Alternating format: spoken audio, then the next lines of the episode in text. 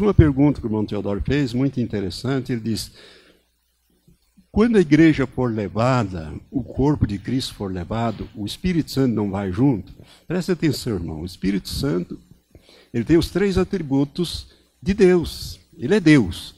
Então, onipresente, ele vai estar presente em todos os lugares sempre. Sempre. Ele vai no sentido de apresentar a igreja, mas ele vai continuar atuando na terra. O que primeira, 2 Tessalonicenses 2 diz é que até que seja posto fora aquele que o detém. No original o sentido é até que seja posto de lado aquele que agora detém o anticristo, que é o Espírito Santo na igreja.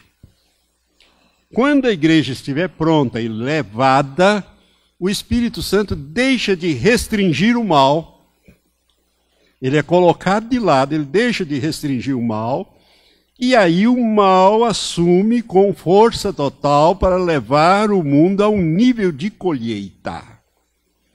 Então ele não, não desaparece da terra, o Espírito ao contrário, ele vai continuar, porque vai haver salvação nesse período. O livro da vida está lá, no juízo do grande trono branco. Né? E uma boa parte da igreja ficou para trás no deserto. O Espírito Santo também está lá. São pessoas que nasceram de novo e outras que vão nascer de novo durante esse período de três anos e meio, vão nascer de novo também.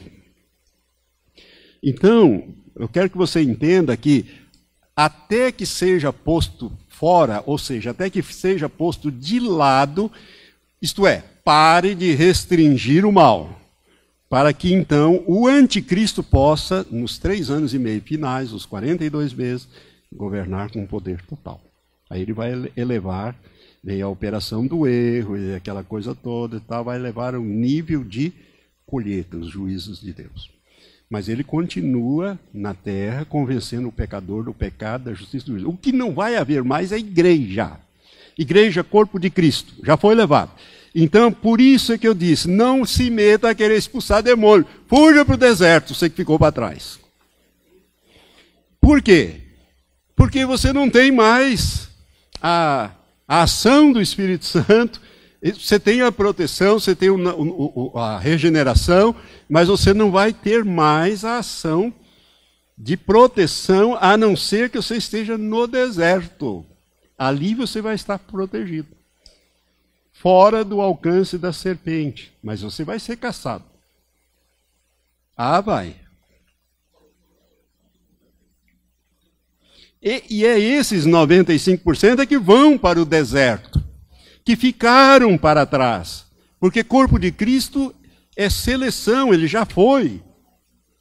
Está pronto, quando ele estiver pronto, quando Jesus resolver voltar para pegar a sua igreja, nós vamos ver isso para frente nos ensinos desse irmão J. Leland Earls, que nasceu em 1923, morreu em 91, não conheci. Ele fala, ele tem muitos estudos, este homem, eu tem na internet esses estudos, são difíceis, são profundos, são complicados.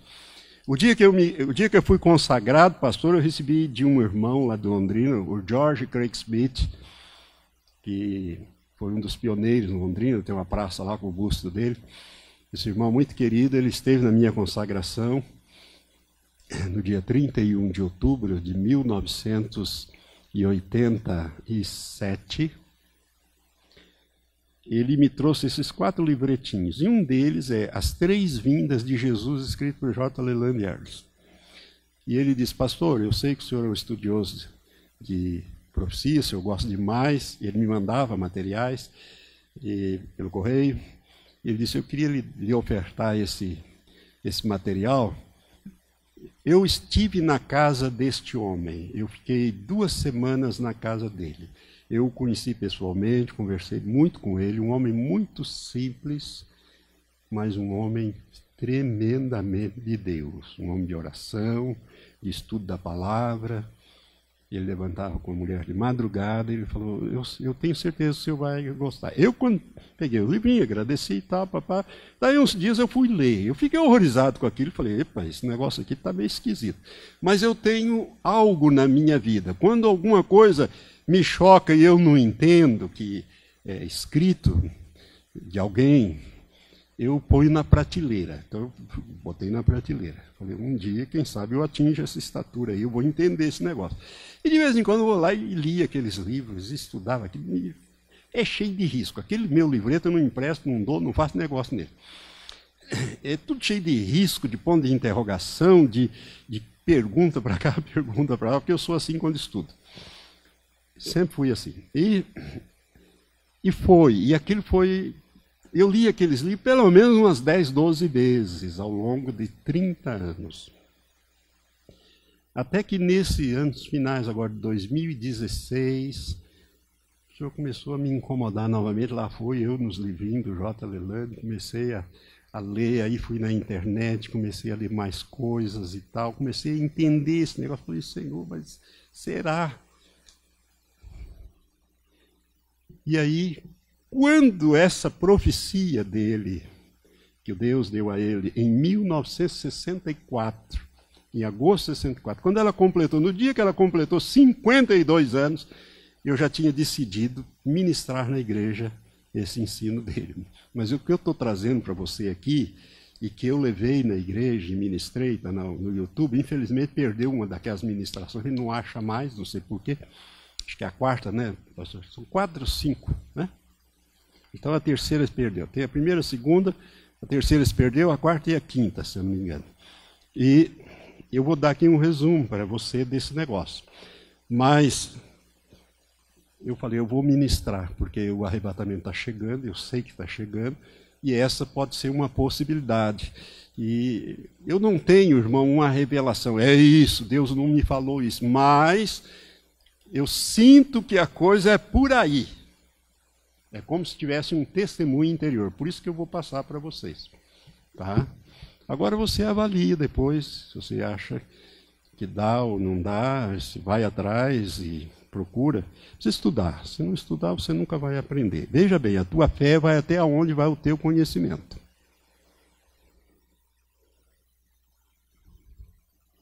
Você não pode crer além do que você conhece.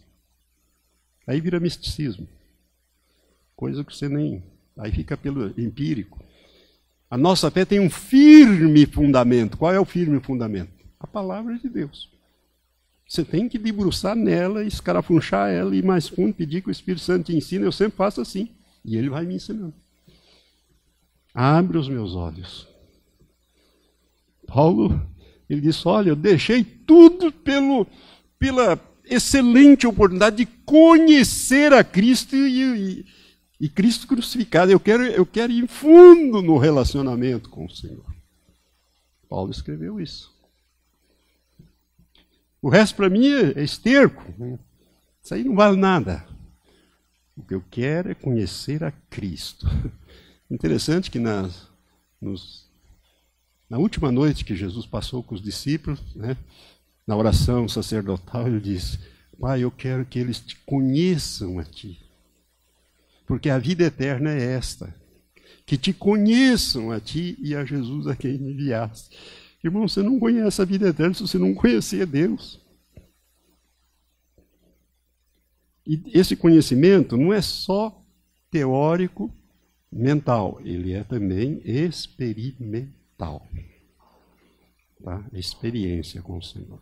Também não é um misticismo sem a base, senão vira fanatismo, vira uma porção de coisas. Porque o zelo de Deus sem conhecimento joga você no fanatismo.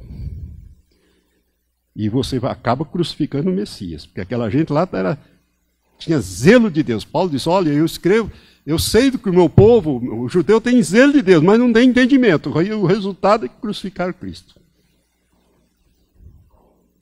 Então é preciso equilibrar as coisas. Deus nunca está nos extremos. Então eu vou falar, passar aqui o entendimento que esse irmão nos dá sobre. Essa é a única foto que existe dele na internet. Né? Apareceu em 91. Os escritos dele são extraordinários, mas não são fáceis. Primeiro que estão em inglês. Daí você traduz naquele Google, você tem que fazer melhorias aos montes lá para você poder entender o que, que, ele quer falar. Então ele recebeu, o irmão Lelandier recebeu a profecia no dia 4 de agosto de 1964. E nesta palavra de profecia, o Senhor disse para ele o seguinte: que haverá um grupo menor de santos maduros que ele chama de feixe das primícias, que subirá primeiro. Feixe das primícias. As primícias, para nós entendermos a, as primícias, nós temos que ir em Levítico, das festas solenes do Senhor. Vamos abrir lá em Levítico. Né? É, em Levítico, no capítulo 23, o Senhor estabelece as festas. É interessante que nós chamamos de festas judaicas, mas Deus não chama de festas judaicas, ele chama fe minhas festas, festas solenes do Senhor. Né? No verso 10 a 12, ele diz assim: E no dia em que moverdes o molho, oferecereis um. Não, no dia é, 10. Disse mais, 9. Disse mais o Senhor a Moisés: Fala aos filhos de Israel e dize-lhes: quando houverdes entrado na terra em que vos dou, e cegardes a sua cega, então trareis ao sacerdote um molho das primícias da vossa cega. E ele moverá o molho perante o Senhor para que sejais aceitos. No dia seguinte, ao sábado, o sacerdote o moverá. Que dia que é esse dia seguinte ao sábado? Qual é o dia que se segue ao sábado? Domingo. Então, no domingo, ele iria mover. E no dia em que moverdes o molho, oferecereis um cordeiro sem defeito de um ano em holocausto ao Senhor. E aí ele vai descrevendo aqui, quando ele chega no verso 15, ele diz: Contareis para vós desde o dia depois do sábado, isto é, desde o dia em que houveres trazido o molho da oferta de movimento, sete semanas inteiras, ou seja, 49 dias até o dia seguinte, ao sétimo sábado, contareis 50 dias. Então oferecereis nova oferta de cereais ao Senhor, ou seja, o Pentecostes. Então, esta aqui é a terceira das festas. Primeiro é a Páscoa. Na Páscoa, no primeiro dia da Páscoa, você tinha que comer os pães ázimos, pão sem fermento, era a festa dos ázimos, e em seguida era essa festa aqui, das primícias. Irmãos, isso aqui é muito importante para você entender esses simbolismos que Deus usa. O Senhor teria dito a ele: esse pequeno feixe de frutos maduros, que são as primícias, são os 144 mil de Apocalipse 14, de 1 a 5 e não são, né? Eu coloquei aqui, não são os 144 mil de Apocalipse 7, de 1 a 8. O 7 de 1 a 8 é quando são selados 12 mil, 12 mil de cada tribo de Israel. Então não se trata, é, é, como são dois números iguais em lugares diferentes, mas no mesmo livro, faz-se muita confusão com esse 144. Os 144 mil, que, são, que é o feixe das primícias, é o de Apocalipse 14, 1 a 5. Vamos ler também para ficar claro para você. Então, esse 14 diz assim, verso 1. E olhei, e eis o cordeiro em pé sobre o monte Sião, e com ele 144 mil que traziam na fronte escrito o nome dele e o nome de seu pai. E ouvi uma voz do céu, como a voz de muitas águas, e como a voz de, uma, de um grande trovão. E a voz que ouvi era como de arpista que tocava suas harpas e cantava um cântico novo diante do trono e diante dos quatro seres viventes dos anciãos. E ninguém podia aprender aquele canto senão os 144 mil, aqueles que foram comprados da terra. Da onde eles foram tirados mesmo? Da terra estes são os que não se contaminaram com mulheres, porque são virgens. Estes são os que seguem o Cordeiro por onde quer que ele vá. Estes foram comprados dentre os homens para serem as primícias para Deus e para o Cordeiro. E na sua boca não se achou engano, porque são irrepreensíveis. Está olhando o critério aqui?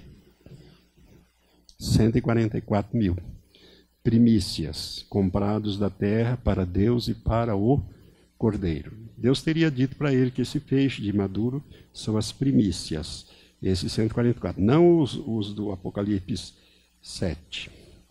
Aí, então, eu já botei o texto aqui, mas acabei lendo lá, né, lendo o texto aqui, mas uh, eu quero destacar só isso aqui. Foram comprados dentre os homens e ofertados como primícias a Deus e ao Cordeiro.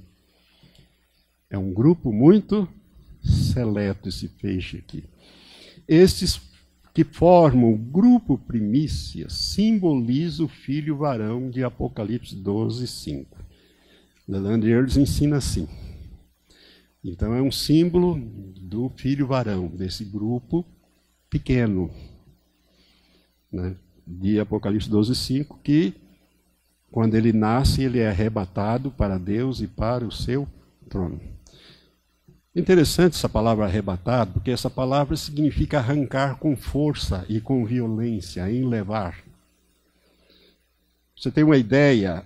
A multidão enfurecida arrebatou da mão da polícia os presos para linchá-los. Arrebatar significa arrancar com força e violência. Esses peixes das primícias eram assim, irmãos. Quando era a, a, primeira colheita era de cevada, não era de trigo.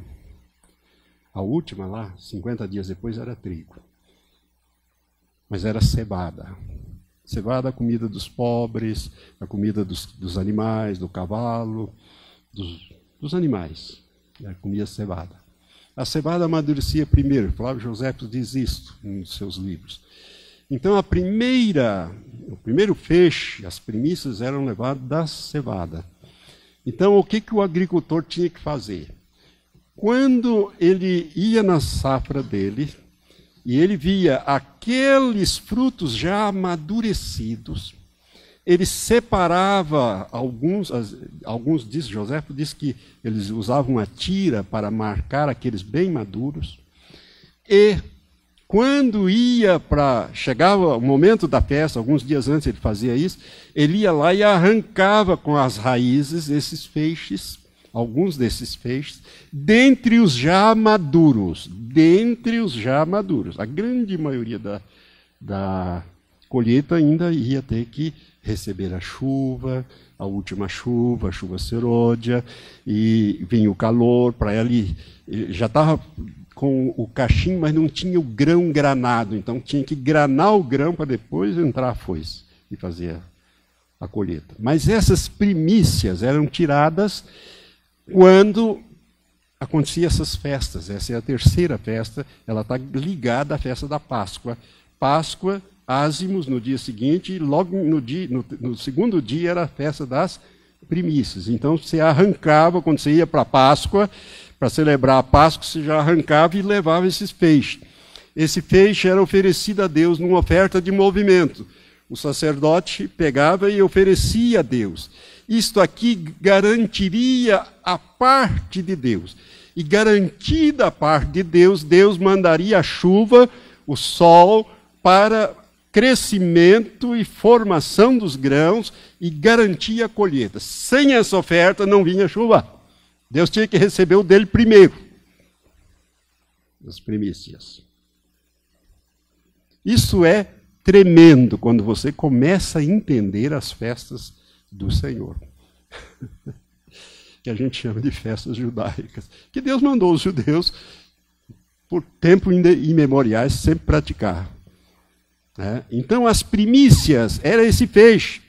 E ele é que garantia a colheita do trigo, do, do, do resto da cevada depois do trigo, né? que ia plantado e ia, ia ser colhido também. Então é aqueles 50 dias. Os 50 dias ia dar na festa dos Pentecostes, onde veio o Espírito Santo. Jesus cumpriu as três primeiras festas E ele vai cumprir quando ele voltar as quatro últimas das sete festas do Senhor, ou as festas, sete festas judaicas. Até aqui você está me acompanhando? O Senhor diz, eh, eh, Lelande ele vai dizendo, eles serão, o Senhor falou, eles serão transformados em seus corpos e encontrarão Jesus nos ares, ou seja, na atmosfera superior, e receberão um comissionamento especial para atuar sobre a terra na primeira parte da última semana de anos, os 42 meses iniciais.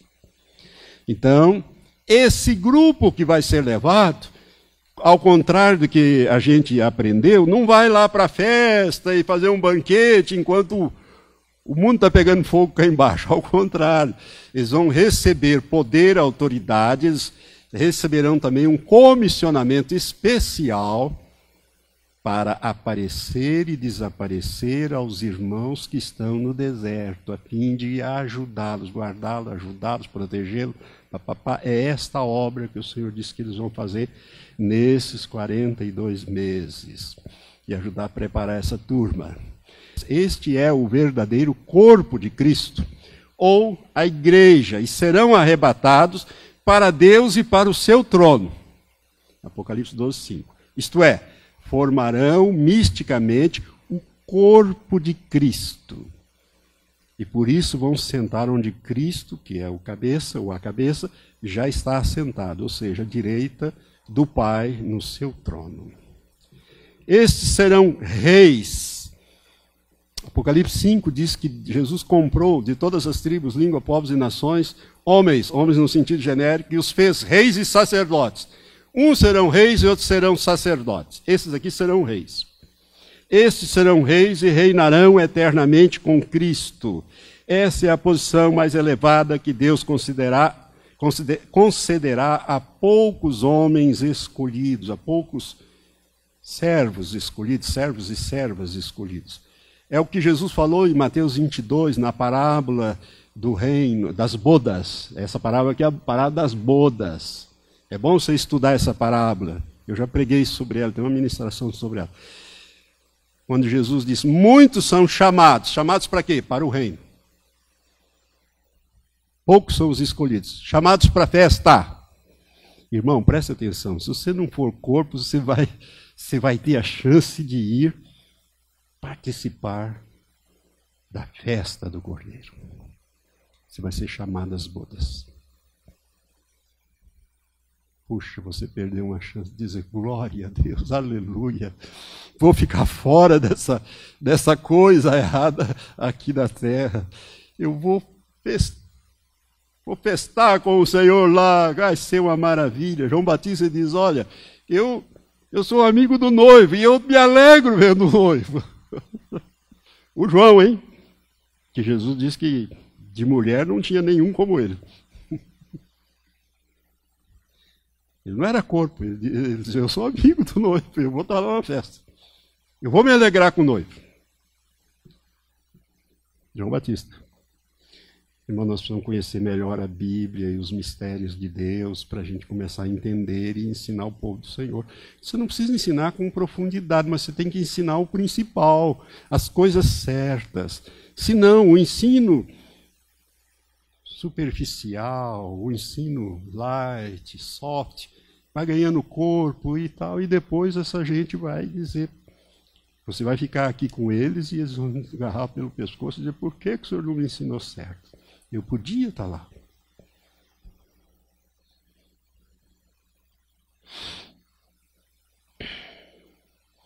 Vamos colocar. Missão inicial do filho varão: proteger e ajudar a mulher, provendo no deserto para ela sustento e orientação aos santos é o Apocalipse 6, 13 a 16, que nós já lemos. Ela vai ser guardada no deserto, protegida no deserto.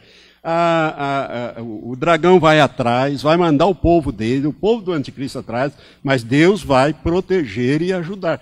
Então, irmãos, eh, lá para frente, num dos estudos, ele diz assim: Jesus teria dito para ele que esses grupos que vão para o deserto, não é ele reunir todo mundo no deserto como era o povo de Israel. Você sabe que no deserto não tem nada, não tem chuveiro, né?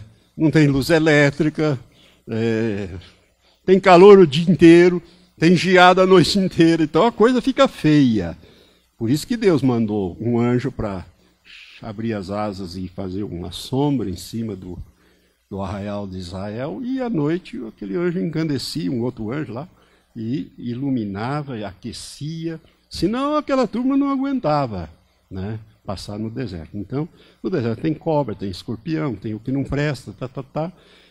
tem maná, mas não tem carne, não tem feijoada, não tem nada disso que você gosta e come e fica gordo. Lá vai ser só maná. Vai ser um jejum de maná. Maná no café, maná no almoço, maná na janta, maná no café e assim vai. Né? E cuidado com murmuração no deserto. Aquela turma acabou ficando por lá. Né? Então, vai sustentar no deserto. Esse filho varão, ele vai ajudar na preparação dos santos para o arrebatamento. Essa multidão que ficou para trás tem que ser preparada. Irmão, seja sincero. Dentro do padrão de Deus, você acha que a igreja está preparada? Você mesmo, você acha que está preparado? Olha, seja sincero, tem muita coisa que Deus tem falado com você para você deixar, você não deixou ainda. O Espírito Santo tem falando com você, cutucando você, ele não vai arrebentar. Ele está dizendo: olha, muda, deixa eu fazer isso, deixa eu mudar o seu temperamento, deixa eu esticar essa, esse cordão aí. Eu quero derramar no, no, teu coração o amor que Deus ama, aquele amor altruísta, que você não espera nada de volta, você tem prazer em dar. E quando a pessoa não reconhece, você não maltrata ela, você não fala dela, porque Deus é tão bom conosco que e nós às vezes falamos, né, para Deus que não está muito bom do jeito que não saiu do jeito que eu queria. Ah, eu queria era o Joãozinho. Mas o Joãozinho ia ser uma peste na sua vida. Então Deus deu o Joaquim. Ah, mas não está bom. Joaquim não é tão bonito como o Joãozinho.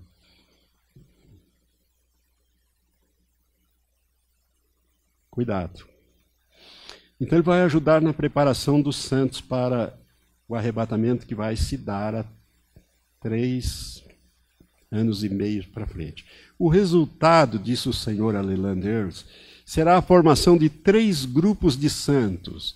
É Mateus 13, de 13, de 18 a 23, a parábola do semeador. Irmãos, Jesus contou dezenas de parábolas, você sabe disso. E ele só interpretou duas. Uma foi a parábola do semeador, e ele em Marcos, não em Mateus, mas em Marcos, quando Marcos registra isso, ele disse: Vocês não entendem essa parábola? Como é que vocês vão entender as outras sem entender essa? Ela, essa aqui é uma parábola chave para você entender as outras parábolas que Jesus contou. E ele interpretou mais uma, que é a do joio e do trigo, que está ligada à escatologia, o mesmo, o mesmo grupo, de, as duas. São as duas únicas que ele interpretou. Né? Então, o resultado, o Senhor disse que vão ser a formação de três grupos de santos. Então você sabe que a semente foi lançada em quatro tipos de solo, só um germinou. E quando foi para frutificar, quando foi para frutificar, frutificou diferente, né? Um produziu 30 por um, o outro 60 por um e o outro 100 por um. Olha, a coisa vai pegar aqui agora. A igreja binária, mulher e o filho varão. Vamos lá. A mulher, que é a igreja visível, foge para o deserto, onde é protegida por Deus, três anos e meio, fora da vista da serpente, já falei sobre isso. E essa proteção será executada pelo filho varão, ou feixe das primícias, que, em seus corpos imortais e glorificados, aparecerão, desaparecerão, protegerão, orientarão a mulher no deserto, ou aqueles que foram deixados para trás, para serem purificados e santificados para que possam entrar na presença de Deus.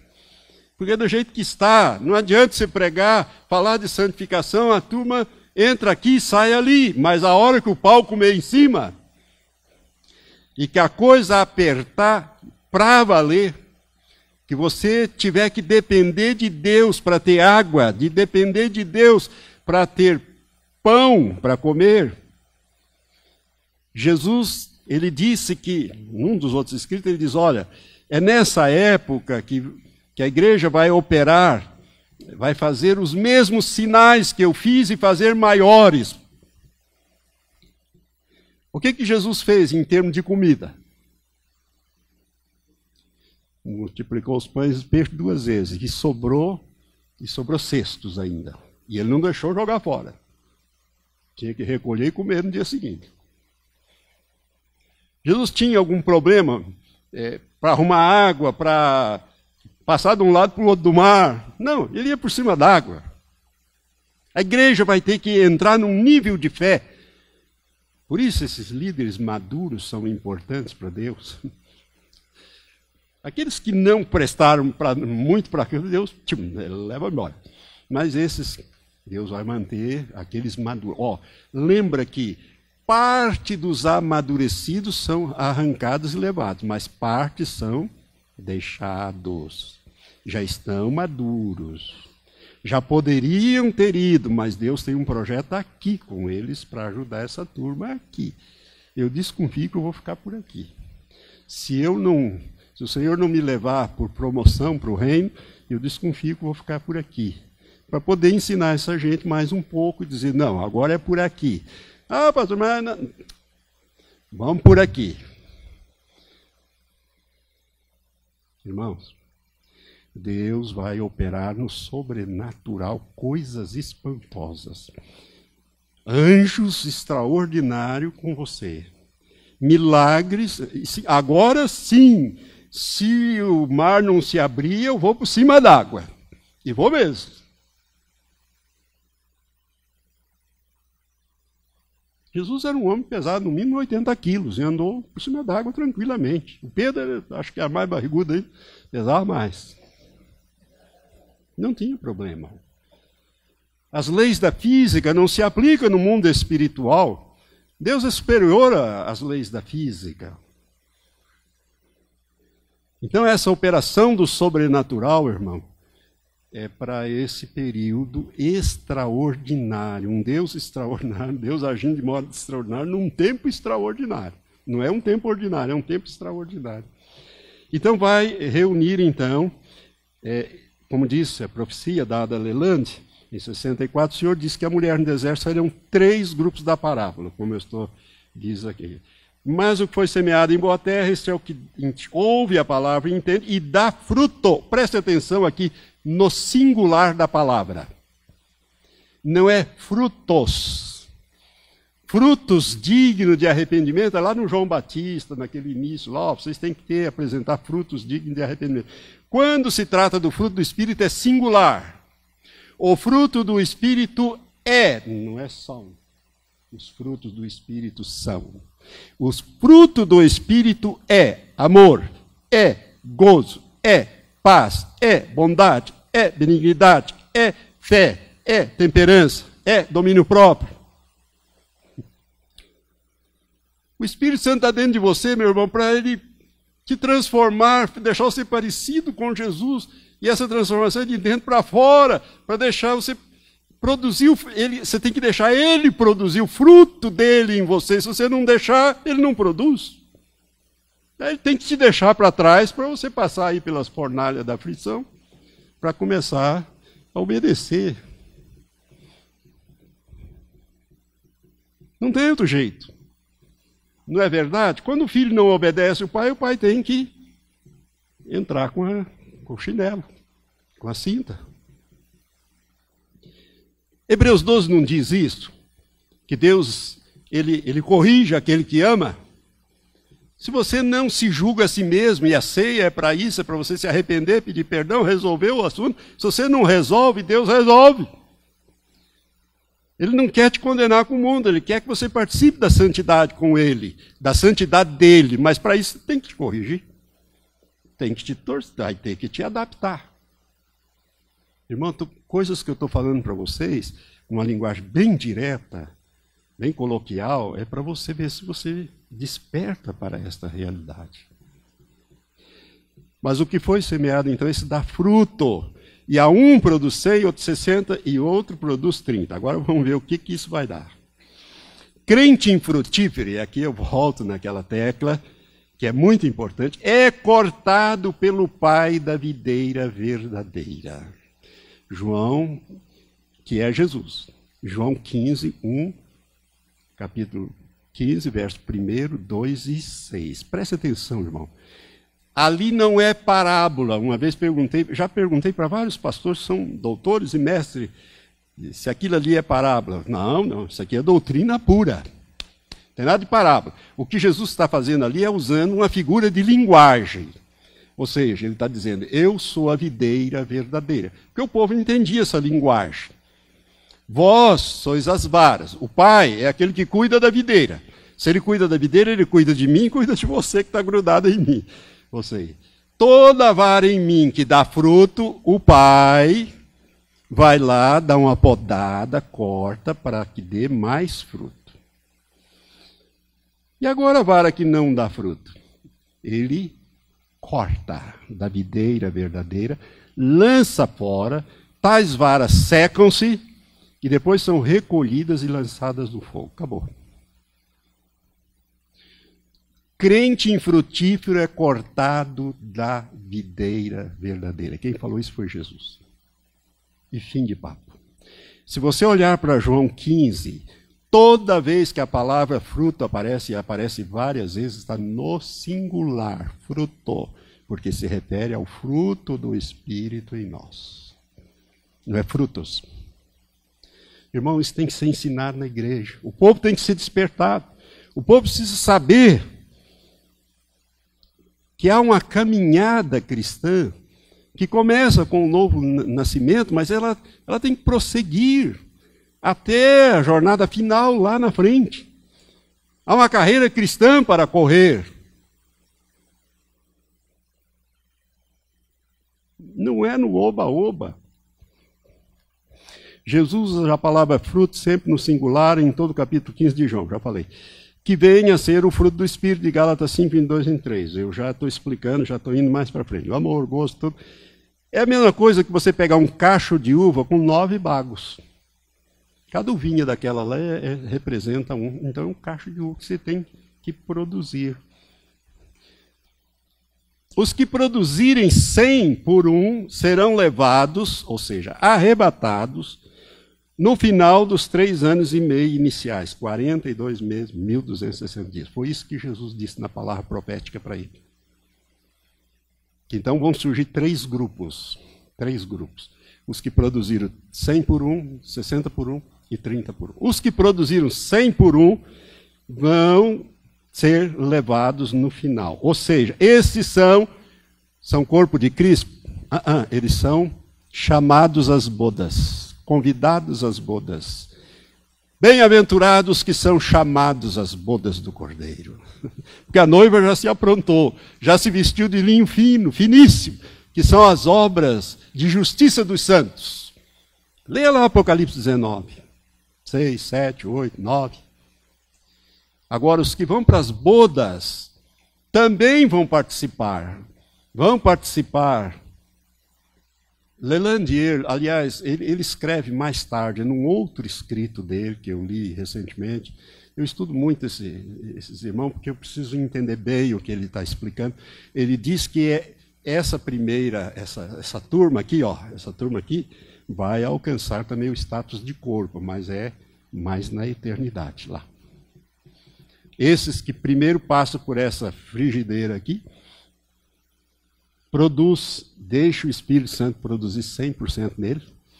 Ele então vai ser arrebatado, vai participar das bodas do Cordeiro e futuramente ele vai participar do corpo de Cristo. Amém? Mas é futuro. Esses são os chamados às bodas ou convidados às bodas do Cordeiro, Apocalipse 19, 7 a 9, que é a união mística de Cristo com a igreja, o fecho das primícias, e que dará e que se dará nesta época, enquanto a grande tribulação, angústia de Jacó estará acontecendo na terra nesses 42 meses finais é que vai acontecer as bodas do Cordeiro. Entenderam? No céu. Não entenderam?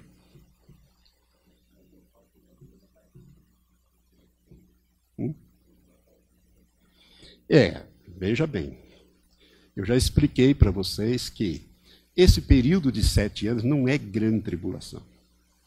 É só a parte final que é grande tribulação. Quando Jesus trata disso em Mateus 24, 15, ele diz: ele, ele, começa a ensinar sobre a grande tribulação. Ele diz: Quando virdes estar no lugar santo, a abominação da desolação, predita pelo profeta Daniel, quem lê entenda, ou seja, vai estudar isso e aprender lá em Daniel para você entender. Então, os que estiverem na Judéia, fujam para o monte. Quem estiver no telhado, não desça para pegar a capa. Quem estiver no campo, não volte, porque vai começar a grande tribulação. Ele vai descrevendo ali a grande tribulação. Quando é que ela começa? Quando estiver no lugar santo a abominação da desolação predita pelo profeta Daniel. Daniel, capítulo 9, verso 27. Quando é que vai estar essa, essa abominação que desola no lugar santo? O anticristo se assentar no santuário de Deus, apresentando-se como Deus e dizia: Eu sou Deus, eu acabei com as duas testemunhas. Esses que operavam o poder de Deus, eu acabei com eles. Estão mortinhos ali, ó. Agora eu quero ser adorado como Deus.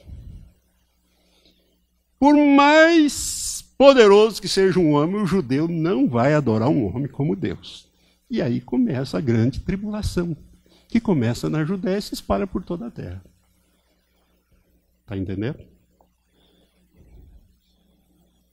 Chama. E aí começa a angústia de Jacó. A angústia de Jacó começa é os três primeiros, os últimos anos. Isso, essa é a angústia de Jacó a grande tribulação para a igreja e a angústia de Jacó para os judeus e para o resto do mundo. Porque aí Deus vai começar com as taças em cima do reino da besta. Do reino da besta. Os judeus, irmãos, eles vão passar. Essa é a angústia de Jacó. Três anos e meio, ó. Faz de conta que esse, esse espaço aqui serão sete anos. Os três primeiros anos e meio é a limpeza, a preparação no deserto, é a limpeza da igreja, é o sexto selo, com aqueles dois milhões e meio, Deus apertando e limpando aqui, ó, para tirar um povo para ele. Aqui para frente já é grande tribulação. Aí é um tratamento muito severo, né, mas vai ser com quem ficou para trás. Então, o 100 por 1 é tirado aqui. Antes, quando, antes de começar a grande tribulação. O 100 por 1.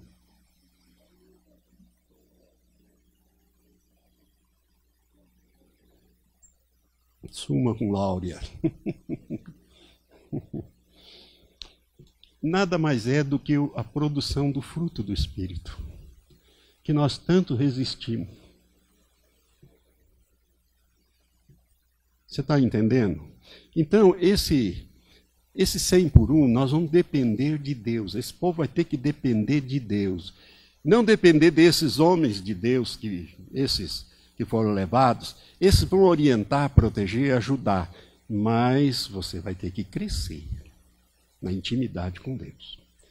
Né? Você vai despojar-se de tudo carro, casa, esse, negócio todo aí já, isso aí já é, é uma coisa que não, não tem mais prioridade na minha vida. A prioridade na minha vida agora é o reino de Deus.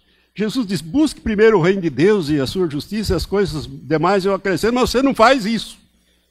Você e eu não fazemos isso. Nós vamos atrás do nosso reino, depois o que sobrar nós damos um pouquinho para ele. Os que produzirem apenas 60 por um, preste atenção, não herdarão o reino de Deus nas dimensões espirituais, e sim terrenas. Não deixar o Espírito Santo transformá-lo completamente. Resistir à ação do Espírito Santo em algumas áreas. Produziram só 60 por um. No deserto, eles vão entrar na imortalidade. Seus corpos serão imortalizados, transformados, imortalidade, tornado perfeito, imortais, mas vão herdar o reino de Deus a nível de terra. Os mansos herdarão a terra. Agora, os limpos de coração verão a Deus. É outro grupo. Mas os mansos herdarão a terra. Os misericordiosos alcançarão misericórdia. Aonde? Aqui na terra. As bem-aventuranças, é tudo aqui na terra, irmãos. As boas partes delas estão aqui na terra. Tá? Essa terra será totalmente transformada. Eu já falei isso para o irmão, vou voltar a tocar nesse assunto. Ela vai ser como o jardim do Éden, como Deus a criou, perfeita. Antes que o diabo me metesse a colher e estragasse tudo vai ser terreno, tá? Mas mesmo aqui, no outro escrito dele, ele diz que o Senhor falou que esses também, depois do milênio, eles vão reinar aqui com Cristo, imortalizados no corpo, etc. Depois do milênio, eles vão herdar o reino a nível celestial. Esses 60. Então vai ter um aperfeiçoamento aqui. Irmãos, a Deus é dinâmico, o reino dele é dinâmico. Né? Não para, não, não fica estagnado. Conheçamos e prossigamos em conhecer o Senhor. Deus, Deus, Deus é um Deus dinâmico. Trabalha todo dia, ele é dinâmico o tempo todo. Entrarão na imortalidade do corpo físico que passará por uma restauração completa e gozarão completa proteção nos três anos e meio finais, que é a grande tribulação. Agora você está entendendo. Esses aqui entram, mas vão ficar aqui na terra, nesses três anos e meio finais. Não serão levar para o céu, não, vão ficar aqui. Só que eles estarão na imortalidade e eles herdarão a terra no milênio, os 60 por um. Deu para entender isso aqui?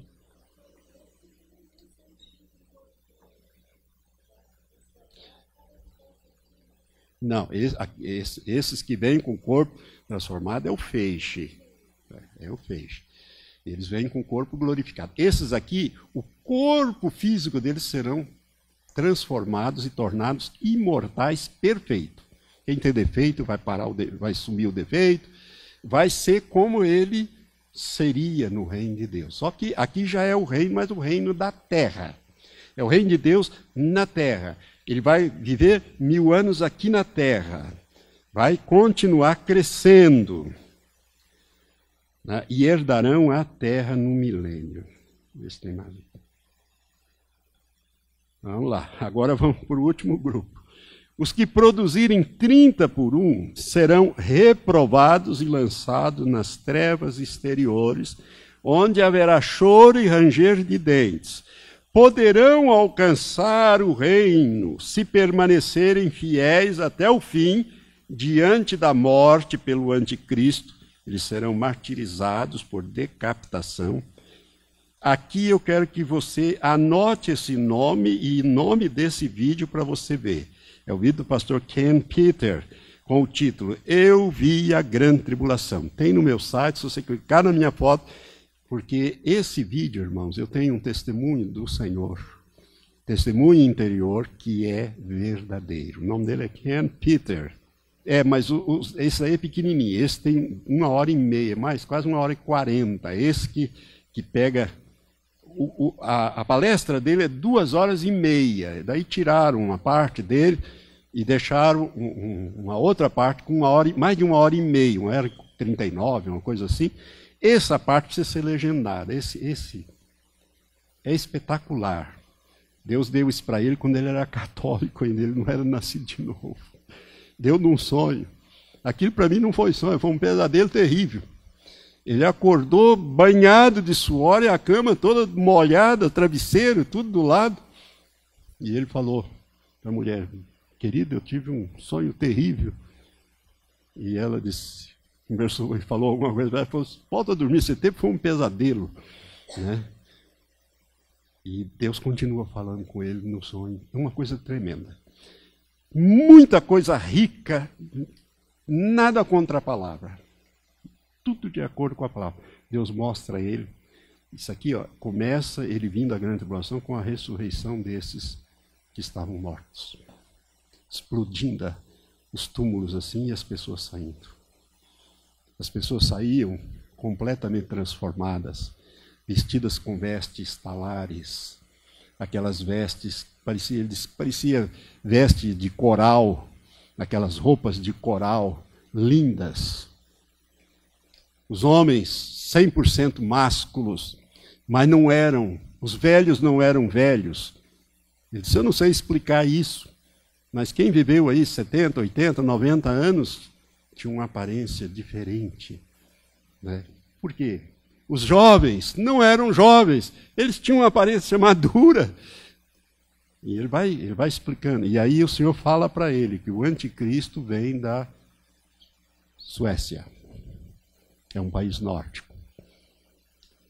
Irmão, vale a pena tomar tempo para ouvir com cuidado essa ministração de Ken Peters. Então vamos voltar aqui. Os que produzir 100, 30 por 1 serão reprovados e lançados nas trevas exteriores, onde haverá choro e ranger de dentro. A maior parte desses 95% que vão para o deserto vai ser reprovada. O Senhor falou isso para ele. Não vai atingir eh, os 30%, vai ficar só nesses 30%. Ou seja, não deixou Deus transformá-lo como precisava e não produziu fruto, pouco fruto. Ficou infrutífero. E aí então Deus vai dar a última chance na grande tribulação, só que aí ele vai para o martírio. Se ele permanecer firme, até o fim ele vai. O Ken Peter entra nesse grupo aqui. Ele é decapitado.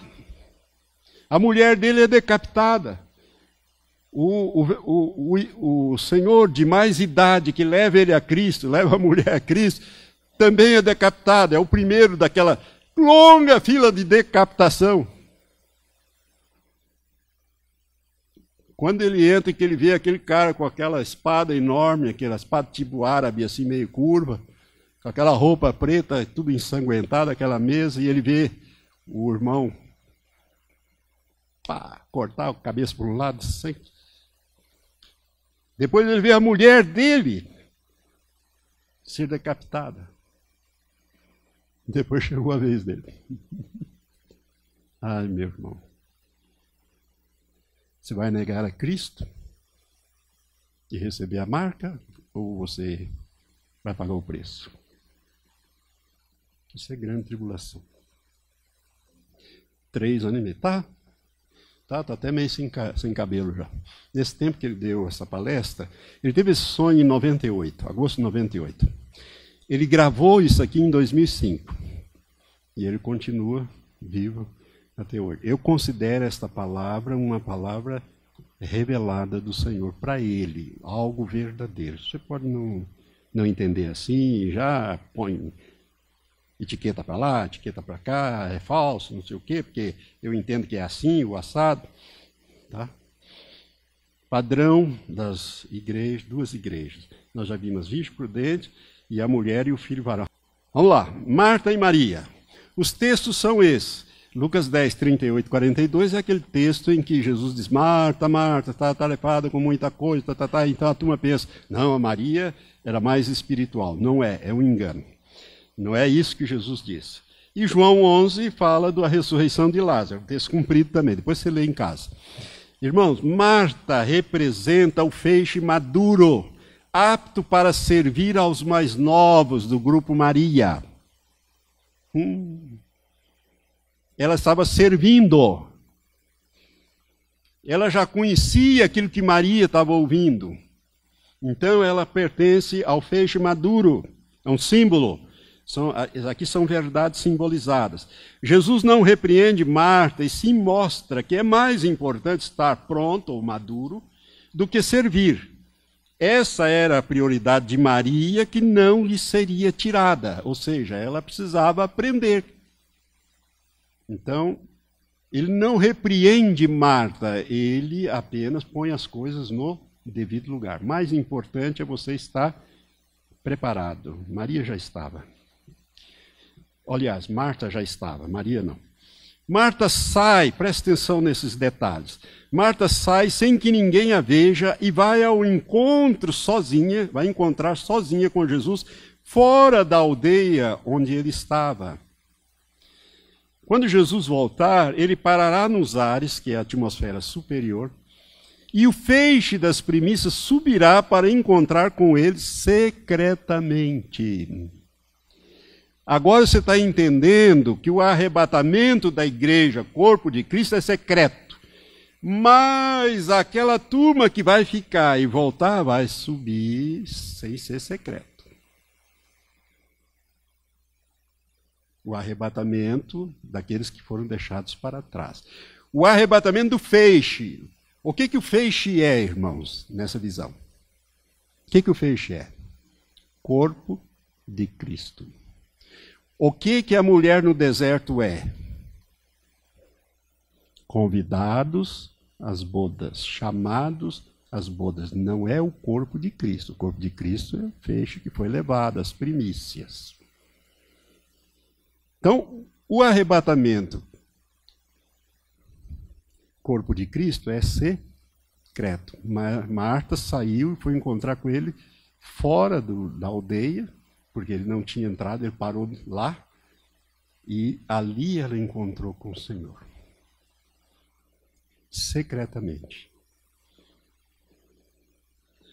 Marta, depois de dialogar e receber instruções do Senhor, ela volta para chamar Maria em segredo. A Bíblia diz isso. E Maria vai sair, vai chamar Maria. E Maria, em segredo, sai de forma visível. Olha aí, o grupo que vai ser levado é de forma visível. O grupo Maria, não o grupo Marta. O grupo Maria. Sai, né? Ela sai, aqui diz que ela, Maria, é, Maria em segredo, vai chamar Maria em segredo, que sai de forma visível. Os judeus a veem e a seguem e ela vai encontrar o Senhor aonde? No mesmo lugar. Ou seja, na atmosfera superior. Jesus não vai para o céu lá e fazer festa. Ele, ao contrário, essa turma que sobe de fecho vai trabalhar e muito. Para ajudar a amadurecer esses que ficaram, porque a maioria ficou para trás, tem que ser trabalhado, amadurecido. Três anos e meio ali juntos. Tá?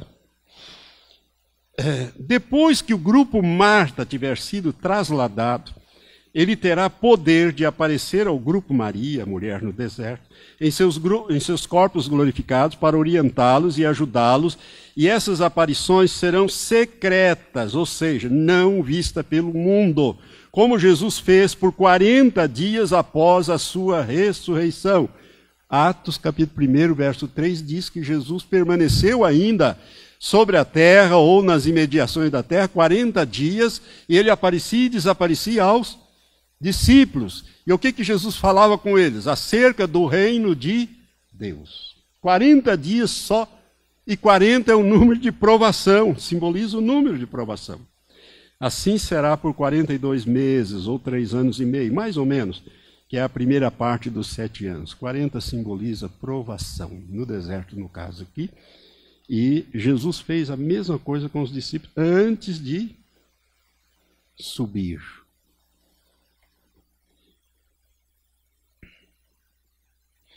Muito, muito interessante esse estudo. Depois de ter servido, ou melhor, de ter sido preparada por Marta, o texto diz, no verso 29, que Maria levantou-se logo e foi ter com ele. E no verso 30 diz que, pois Jesus ainda não havia entrado na aldeia, mas está no lugar onde Marta o encontrara. Isto é realmente fantástico. Né? No mesmo lugar. Ou seja, nas regiões cósmicas, celestes. Ambos os grupos encontrarão o Senhor nos ares, na atmosfera superior. E voltarão com Jesus quando ele voltar com os seus santos. Ou seja, voltarão para a terra depois das bodas, quando ele voltar com os seus santos, em poder e grande glória, para que reinar no milênio. Deu para você entender? Agora o último tópico. Está muito cansado? Mas esse aqui é glorioso. Enoque e Elias. Os textos são esses de Gênesis, né, para você ler depois, de Segundo Reis. É... Irmãos, o que esses dois homens têm em comum é que ambos foram trasladados, foram arrebatados sem passar pela experiência da morte física. Eles simbolizam a igreja binária. A igreja binária, os dois grupos. Enoque é um tipo daqueles que serão levados primeiro, antes de começar o período de sete anos finais do governo dos homens sobre a terra. Os homens têm, estão reinando sobre a terra desde que Adão cometeu alta traição e entregou a coroa, o governo da terra para Satanás, e Satanás, através dos homens, está reinando. Por isso que esse mundo vive do jeito que vive, porque não é Deus que que reina aqui. Jesus disse: Ó, ele é o príncipe deste mundo, dele não tem nada em mim. Ele é que reina nesse mundo. Por isso que o mundo jaz no colo do maligno. É governado através de homens malignos. Não tem governo nenhum que serve a Deus. Governos. Povo, assim, governo. Tem o povo, aqui, ali, eleito, está direitinho aí, como você sabe. Enoque, então, é um tipo daqueles que serão levados antes de começar os sete anos. Agora, se deu para entender aqui, irmã, ó, eles saem aqui em secreto. Por isso que há muita confusão. Uns dizem que é, é secreto, outros dizem que o arrebatamento vai ser visto. E, e por quê? Porque falta o contexto, falta os ensinos de Jesus com Paulo e com o Apocalipse. Você precisa juntar tudo para você ter uma ideia certa. Aí você vai chegando nesses aspectos aqui. Se fora disso, você não chega. Enoque foi levado antes do dilúvio, que é uma figura da grande tribulação. Entendeu? Ele foi levado antes.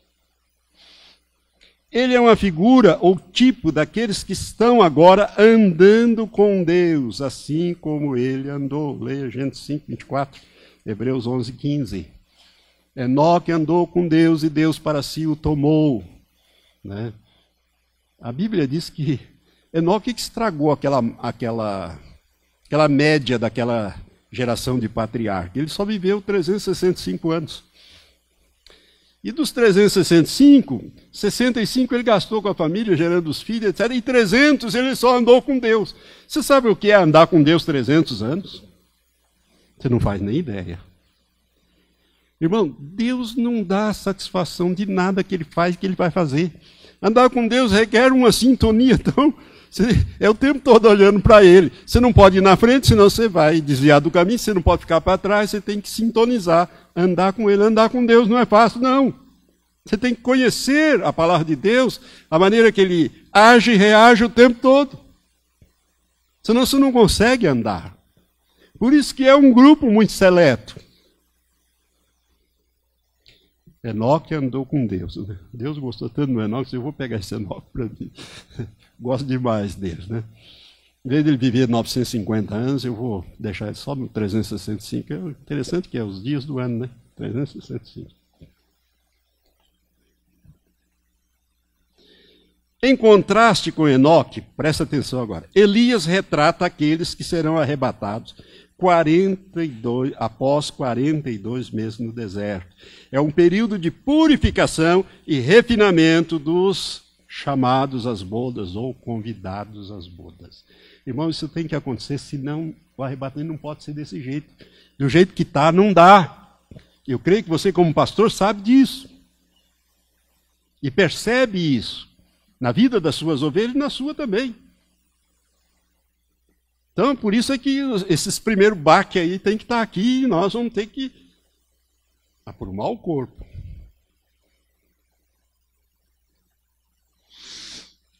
Elias estava na terra, olha o Elias aqui, quando fogo caiu do céu. Estava ou não? Estava. O sexto selo, fogo vai cair do céu.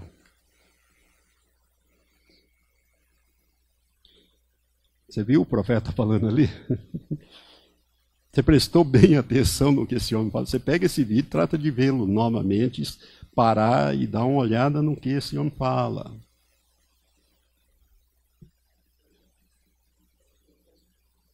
É, irmãos, você está recebendo uma preciosidade de palavra. Oxalá esse lugar tivesse cheio de pastores.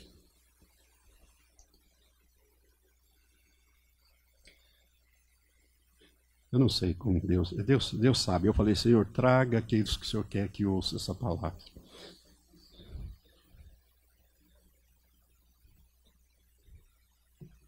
Eu não sei quantos são. Né? Esse número 144 lá é um número, é um número simbólico. Né? É 12 vezes 12 mil, 144, né? aquele lá de Apocalipse 14. Elias estava na terra quando caiu o fogo do céu e aquela grande chuva veio. Irmãos, agora você vai aprender uma coisa mais interessante ainda. Essa grande chuva, disse o Senhor a Lelander, esse segundo Pentecoste do avivamento em toda a terra, e que produzirá uma grande colheita para o reino de Deus. Essa grande chuva será, então, um segundo Pentecoste do avivamento, isso em toda a terra, que produzirá uma grande colheita para o reino de Deus. Olha aqui para mim. Você já ouviu falar numa grande colheita? Todo pastor fala numa grande colheita. Eu vou te fazer uma pergunta. Onde está na Bíblia a grande colheita? Mostra-me o texto. Oxalá que fosse. Onde está a grande colheita? Você não tem um texto aberto na Bíblia. Mas tem. É que ele é profético. Apocalipse 7, a partir do verso 9. Leia aí.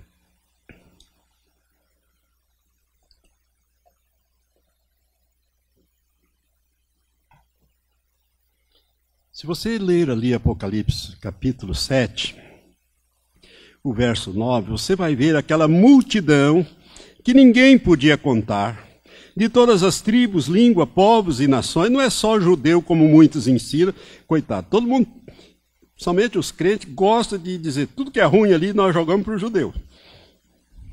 Como se ele já não tivesse sofrido bastante.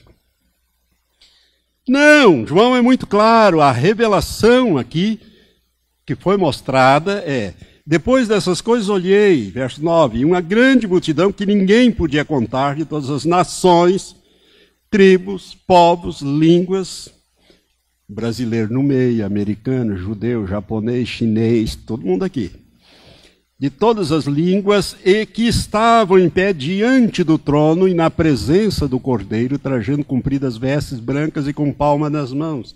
E clamavam com grande voz: Salvação ao nosso Deus que está assentado sobre o trono e ao Cordeiro. E todos os anjos e todos os anjos estavam em pé ao redor do trono e dos anciãos e dos quatro seres viventes e prostraram-se diante dos do trono sobre os seus rostos e adoraram a Deus, dizendo: Amém. Louvor e glória e sabedoria, ações de graça e honra e poder e força ao nosso Deus, pelos séculos dos séculos. Amém. E um dos anciãos me perguntou: Esses que tra trajam as compridas vestes brancas, quem são eles? E de onde vieram? Respondi: Meu senhor, tu sabes.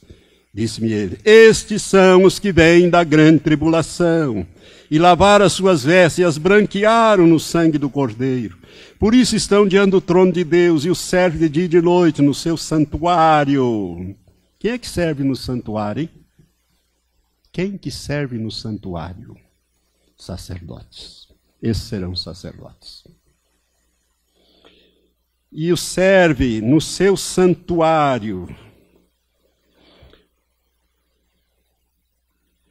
É, e aquele que está sentado sobre o trono estenderá o seu tabernáculo sobre eles. Nunca mais terão fome. Por quê? Porque morreram na grande tribulação de fome. Nunca mais terão sede. Por quê? Morreram de sede na grande tribulação. Não podia comprar, não podia vender se não tivesse a marca. Nunca mais terão sede, nem cairá sobre eles o sol, nem calor algum. Por quê? Morreram? Torrado, assado. O sol vai aquecer sete vezes mais. Nós já vimos isso. Isaías 30, verso 26. Porque o cordeiro que está no meio, diante do trono, os apacentará e os conduzirá às fontes das águas da vida, e Deus lhe enxugará dos seus olhos toda lágrima. Aleluia. Irmão, de onde vieram? Uma multidão que ninguém podia contar de todas as tribos, língua, povos e nações. Essa é a grande colheita. Para uma grande colheita requer-se uma grande semeadura. Irmãos, daqueles dois bilhões e meio, Deus é sobre esses que Deus vai derramar. Preste atenção disso. Deus vai derramar o seu espírito sobre esses. Primeiro ele liquida os ímpios, 5 bilhões. Acaba com esses que não querem nada com o Senhor, só serve para servir o diabo e blasfemar e tudo mais. Esses ele acaba com eles. Sobre aqueles que clamaram ao Senhor, meu Deus, me ajuda nessa, nesse, nesse negócio e tal. Deus vai poupá-los e dar a última oportunidade para ele, vai derramar do Espírito. Esse derramar do Espírito é diferente daquilo que aconteceu no Pentecostes. Não quer dizer que essas pessoas vão ser cheias do Espírito Santo, mas eles vão ter a presença e o toque do Espírito Santo na vida deles, para eles se converterem, entregarem. Muitos vão fazer isso. Mas mesmo assim não vão alcançar o nível de 100%, e quem sabe nem dos 60%, talvez alcance os 60%, talvez fique só no 30%, mas nascer de novo se enfrentarem a tribulação até o fim e não negarem a Cristo, vão ser salvos e vão para o céu. Essa turma aqui vai ser, chegar lá. Você está entendendo? Vai chegar lá. Morreram de fome, morreram queimados, morreram assados, morreram de sede, né? E Deus vai estender o tabernáculo dele, nunca mais isso vai acontecer com ele. Vai enxugar deles toda lágrima. Deus vai remover as memórias do diabo na nossa vida, tudo quanto é cicatriz que o diabo deixa, que está gravado aí na nossa memória, Deus limpa isso. Coloca a revelação. Então aí, nós não vamos lembrar dessas coisas aqui. Eis que faço novas todas as coisas. Aleluia. Elias, irmãos, foi perseguido pelo rei Acabe e a sanguinária Jezabel que queria matá-lo. Preste atenção nesse episódio de Elias. Elias teve que fugir para o deserto e ali ele entra em depressão. Você já parou para pensar? O grande profeta Elias deprimido. E é uma depressão profunda. Ele diz: Senhor, não sou melhor que meu pai, chega, já não aguento mais. Mataram os teus profetas, derrubaram os teus altares, só eu se só eu escapei e estão atrás de mim, não aguento mais, tira a minha vida. Deus não dá resposta para Elias. Deus dá uma solução.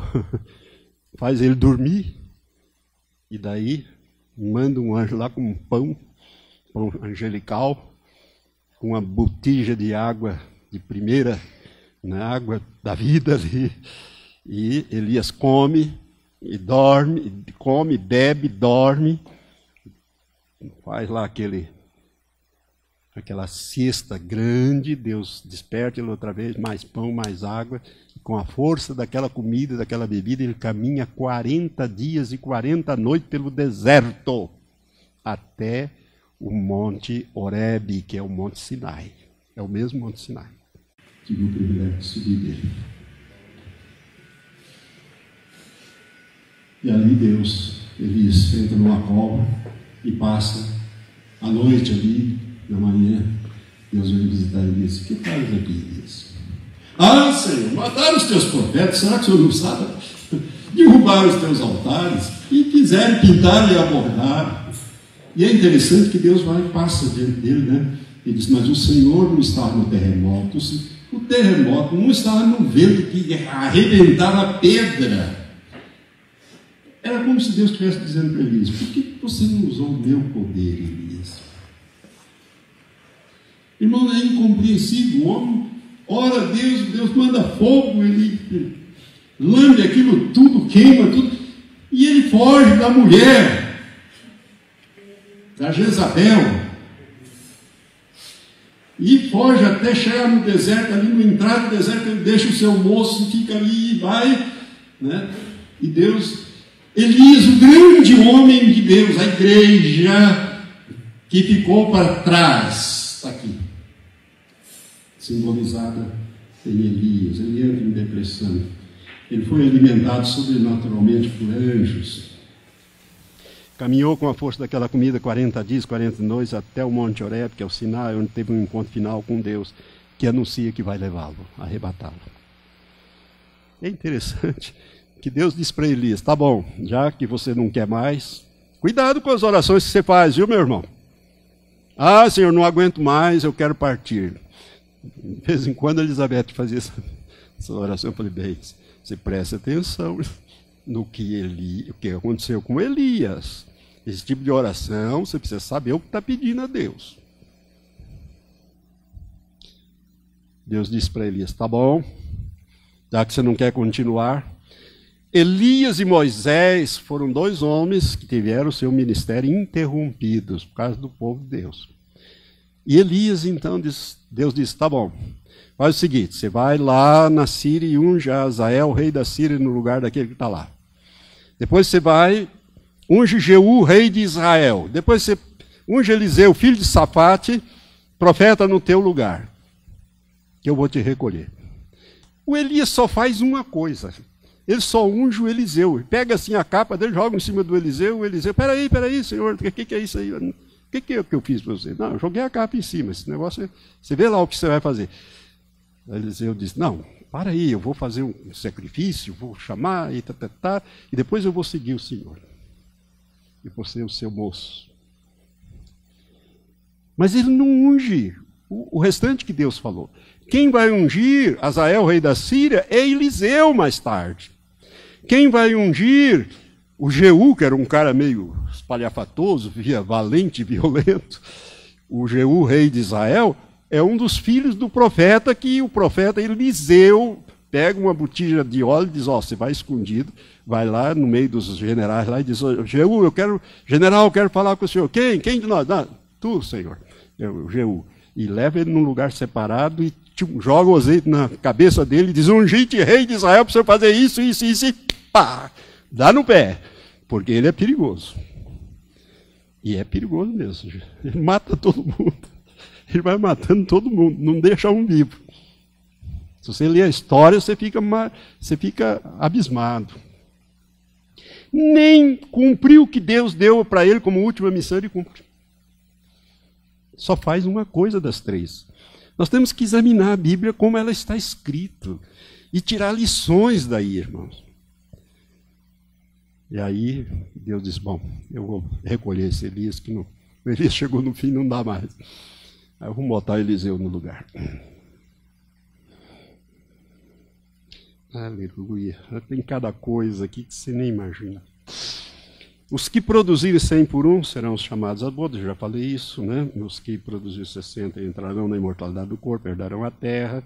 Os 30 por um serão reprovados, passarão pela grande tribulação. Virá aí a grande colheita de Apocalipse, sacerdotes, etc. Eu cheguei ao fim, aleluia. oh, glória a Deus.